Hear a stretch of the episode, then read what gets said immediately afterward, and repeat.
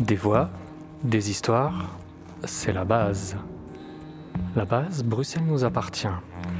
Une émission en direct et confinée des studios de BNA BBOT euh, pour parler d'une exposition qui a lieu en notre vitrine.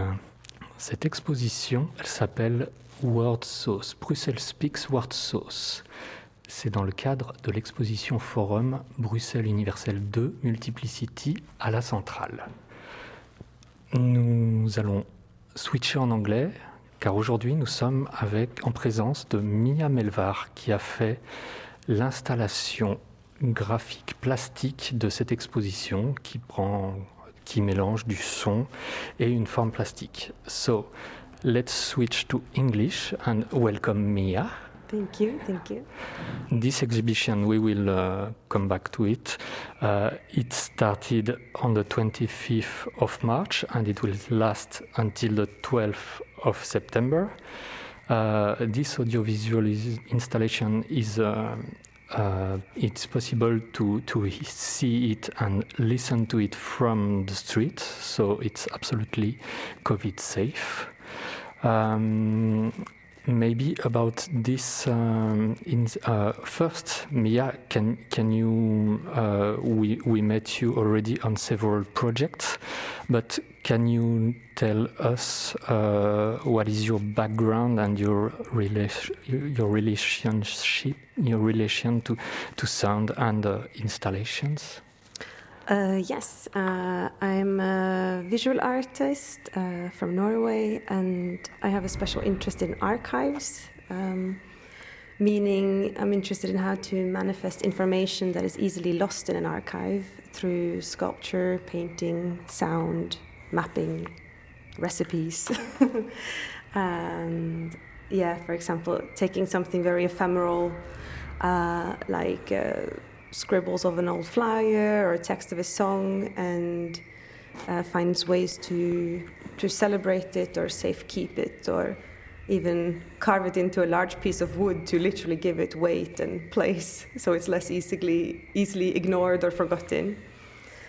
And yeah and i think also sculpture and painting comes with a lot of heritage and has traditionally been actively used in how we celebrate and narrate history. So i find it easy, easy to take that and try to play around with it um, in a yeah I don't know uh, maybe subversive way. Um, and uh, this is I think was my meeting point with uh, BNA and uh, looking into um, the way that BNA BBOT um, creates a sort of portrait of, of Brussels right now through uh, audio recordings and uh, I think also an aim to kind of um, try to find the, the nuance and the easily forgotten or the the small the small uh, granules of things. Yeah.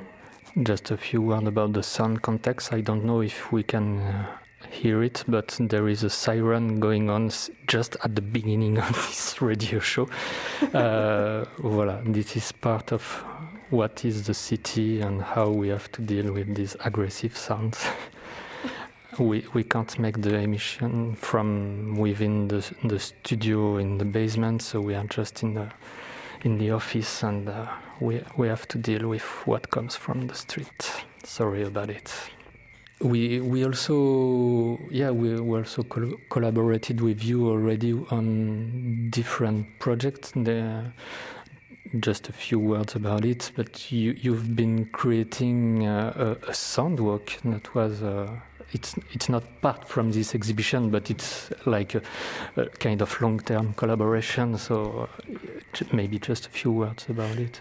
Uh, yeah, yeah. Some of um, in the past, I've I've been especially interested in uh, uh queer and feminist archives and sort of uh, strongly political archives, both public and personal. And um, from this material, I worked uh, together with BNA BBOT to make a, a, lesbian, feminist, queer sound walk through the center of Brussels, uh, which is a kind of um, uh, you have a, a map, uh, a booklet map that shows you only a bit of the journey at a time, and you choose different uh, sound capsules to, to go with that. And they, they vary from quite historical narrations to protest songs uh, to, uh, I don't know, a bit more abstract uh, soundscapes. Uh, so, yeah, that was um, my first, I think, large project with BNA Bibliothèque. And um, I think, yeah, also what sort of brought on maybe the continuation of the work with this installation and exhibition here today now. Yeah. And about this exhibition, uh, the visitors can can see uh, how uh, can you tell us uh, what a visitor will see, what he will hear, what does it consist of? Uh, yes, so um, like you mentioned, it's an installation called uh, Word Soss or Brussels Speaks Word Soss uh, because it came from the project Brussels Speaks, which is a participatory project uh, that has been going on for the past two years, where um, BNA was collecting uh, hybrid languages and language reflections in Brussels. And from this material, um, from the audio material, uh, it was edited into seven capsules by Le Microsonde, which consists of Ophélie Bouffil and Jeanne Gougeau. And um, uh, I was then listening to these uh, capsules and trying to translate this into a visual installation. And uh, there was something about this material and how it sort of fluctuates between discussions of words and expressions to reflections on language and identity itself that I found very uh, endearing. Um, we can maybe play an example of that, and then uh, I will describe the installation afterwards. Yes, sure. So let's listen to a first. It's an excerpt from uh, one of the seven capsules that you can listen uh, when you visit this exhibition. Je suis en train de dessiner un horizon qui, comme le langage et la langue, n'appartient pas. Je m'appelle Julie et euh, je suis bruxelloise. Je pense, comme beaucoup de Bruxellois, que ça a été toute une quête, toute une recherche pour moi de me construire euh, mon identité, de me la raconter, de la partager. Et, c'est devenu obsessivement important. Le lien entre l'identité, euh, la langue, c'est un sujet qui m'obsède un peu l'esprit. Euh, c'est un sujet de cœur aussi et qui fait partie euh, entièrement euh, voilà, de, ma profession aujourd'hui, de ma pratique, parce que je suis enseignante à la VUB, je suis rattachée à la fac de lettres. Et je donne des cours de français à un public extrêmement hétérogène, vu que nous sommes à Bruxelles.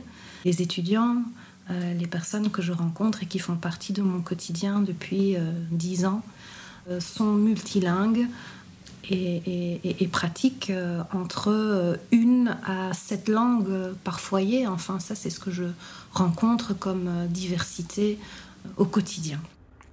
So this was the first excerpt uh, that inspired you to create? Yes, yeah, I think. Um, I mean, the constant feeling of change and movement, which is um, so heightened in the language experience of Brussels, made me really think that trying to visualize this was like it's like trying to show the skin of a live animal or building something very, like building something solid out of foam or clouds. Um, and uh, in the start, that was a bit uh, maybe discouraging, or um, but I decided to actually uh, the, to use this feeling in my execution, or that this was actually a central part of it. This feeling of the the, the, the, the ever changing nature of it. So the, um, the installation, uh, as it stands now, consists of two large canvases, about three meters long each, and they're painted with words that are slang words, hybrid words, imported words uh, that are used in Brussels, and they're on a background that looks a bit like uh, a cloudscape or a wrinkly cloudscape, something between skin and I don't know cotton. um, and in front of these um, canvases, there are nine sculptural shapes that are hanging down, uh, suspended by yellow fishing wire. And some of these shapes are transparent, and therefore they work a bit like distorting magnifying lenses, while the other ones are opaque black and they block out whatever word they are in front of. Uh, and so um, the canvases are hanging on rolling curtain structures, meaning that they can be rolled up or down. And then when you change the position of the canvas, you will also change which words fall behind the distorting magnifying glass and which ones get blocked out by the solid black shapes. Yeah, and you give us a kind of r- responsibility improvisation to to adapt it every day, so we change it, which is quite funny. Yeah, I think it's also it's different making um, uh, an installation for. Um, a, a, white gallery space versus um, a place that is alive and has several functions. Uh, so I think also the the change, the possibility for change, is also um, more important to be in tune with the space that's in, because uh, the Office of BNA has has many functions and modes, and yeah. And uh, the words on the canvases are grouped um, in a sort of flow between negative and positive feelings, uh, if you would describe it in a simplified way. And you can also get a loose indicative translation flyer uh, at BNA Bibliothèque. And um, yeah, this grouping was really made by listening to the audio capsules by Le Microsonde. Uh, and the catalyst, uh, one of the catalysts was also a part where people were talking about terms of endearment. And I found it very touching to hear how people thinking about how do you describe your friends or your, your uh, partners or, yeah. Uh, so I think we have a little, um, a little sample of that as well. Yes, sure. Let's listen to another fragment. T'es un loup. Pour remercier quelqu'un, pour dire qu'il assure. Ah, t'es un loup. Ça veut dire, ah, t'es un bon gars. Respect, quoi potes, c'est les loups. C'est mes loups. C'est les lions. Là, maintenant, moi, je dis plus t'es un loup, mais t'es un lion. Parce qu'on a évolué dans, dans, le royaume euh, des animaux. Et je pense c'est une manière très, je pense, euh, chouette, très simple, euh, mais très efficace de, de dire à quelqu'un qu'on l'apprécie. Je me rappelle quand j'étais petit, on, aimait, on, on, disait beaucoup à, à lui, c'est un chameau. C'est un chameau. Et en fait, c'est un peu pour euh, décrire quelqu'un qui est un peu peut-être euh, moins intelligent, moins illuminé euh, dans ses actions. Mais au final, là, je me suis rendu compte, moi je suis là, mais un chameau, des chameaux, c'est des animaux trop forts.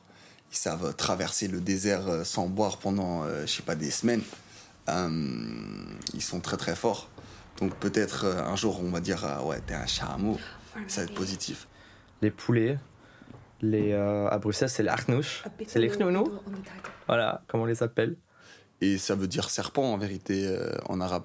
Si euh, je suis avec mes potes, si je dis Al-Hanouch, je comprends tout de suite qu'il y a les flics, la police. Voilà un court extrait que nous avons dû interrompre pour rester dans le temps imparti. Uh, maybe a quick word. We have one minute left for this radio show about the, the word, the name. Sorry of. Uh... Yeah, it's called word sauce. Uh, sauce in this sense means um, it's a word for expression for your close group of friends. It comes from a shortening of associate in French, so it has a kind of nice double ring uh, that the words you choose are your close friends or your close associates, but it also in Brussels very often is a source. It's like a literal source of languages. Um, but you can hear that uh, in the audio capsules. Uh, there is a, um, the doorbell of BNA Bibliothèque is connected to a sound system. So if you press it, and an outdoor speaker, most importantly. So if you press it, you will hear uh, one of the capsules. Yeah. This is, yes, it is an experience we wanted uh, to have from the public space also. So you are very welcome to, to listen to it. It's until the 12th of September. Um, thanks for listening, and uh, now let's uh, welcome uh, everybody who wants to, to visit this exhibition. Thank you, Mia, for joining us. Thank you for having me.